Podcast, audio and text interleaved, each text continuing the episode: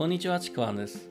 今回のテーマは、いろいろと情報商材買ったけど、結局どうなの？というテーマの第2話目になります。そして今回の2話目はですね、価値というポイントについてお話ししようかなというふうに思います。でまずはですね、ちょっと第1話目の振り返りをしてみると、まあ、第1話目ではですね、情報商材にはいろんな種類があって、けど、まあ、情報のその提供の仕方としては大きく2種類ですよっていう話をしました。1つ目はコンテンツだけで学ぶものと、もう1つコンテンツだけじゃなくてコミュニティもあって、提供者、主催者と直接話ができるもの、この2種類がある。そして、まあ、結論ですね、シンプルに言うと、まだまだこう学びが、学び始めた人とか、ビジネスの初心者とか、経験が浅い人、そういう人がコンテンツだけで学ぶのはちょっと危険だからやめた方がいいですよ。なんでかっていうと、特にこう初心者とか学び始めには、マインドの成長、マインドの構築っていうのはすごく大事なんですね。けど、そのマインドの構築、成長って、一人でコンテンツを学ぶだけでは、なかなかですね、十分じゃないんですよね。不十分なんですよ。だから、コミュニティがあって、他に学ぶ人もいる、一緒に住んでいくような仲間がいる、主催者とも話ができる、そういう環境の力を使った方がいいよっていうことを第1話でお伝えしました。そして今回は価値のポイントについてなんですけども、正直なところ、情報商材はコンテンツのみの方が価格が安いことが多いんですよね。やっぱ価格安いのについて、まあとりあえずそれを買ってみようか、これで一人で学んでみようかっていうふうに買うことが多いんですよね。そういう価格なんですよ。で反対に、コミュニティもついている、まあ、そういうものっていうのは、これって主催者が時間とかそういうリソースをかけているので、必然的にですね、価格はですね、コンテンツのみよりも高くなっていくんですよね。これはもうしょうがないんですよ。これはまサービスってそういうものなので、それにまあそっちの方がやっぱ価値が高いので。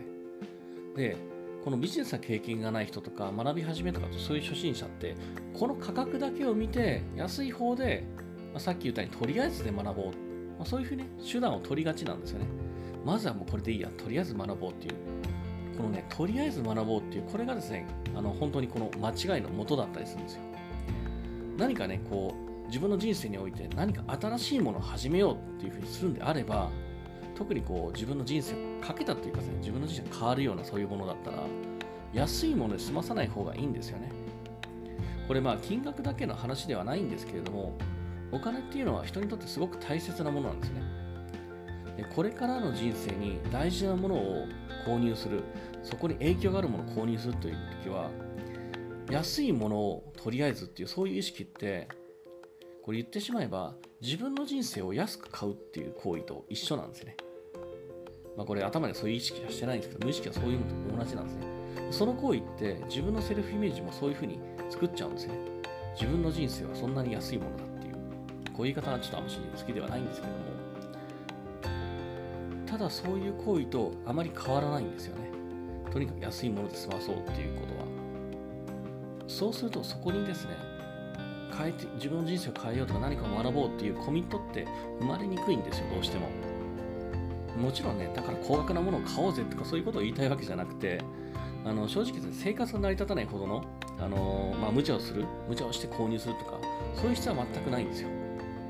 そういうことではなくて何かをこう購入するときとか、まあ、特に情報商材とか自分の人生に何か変えるものを購入するときっていうのは、まず自分の人生を価値あるものとして扱うことを意識してほしいんですよ。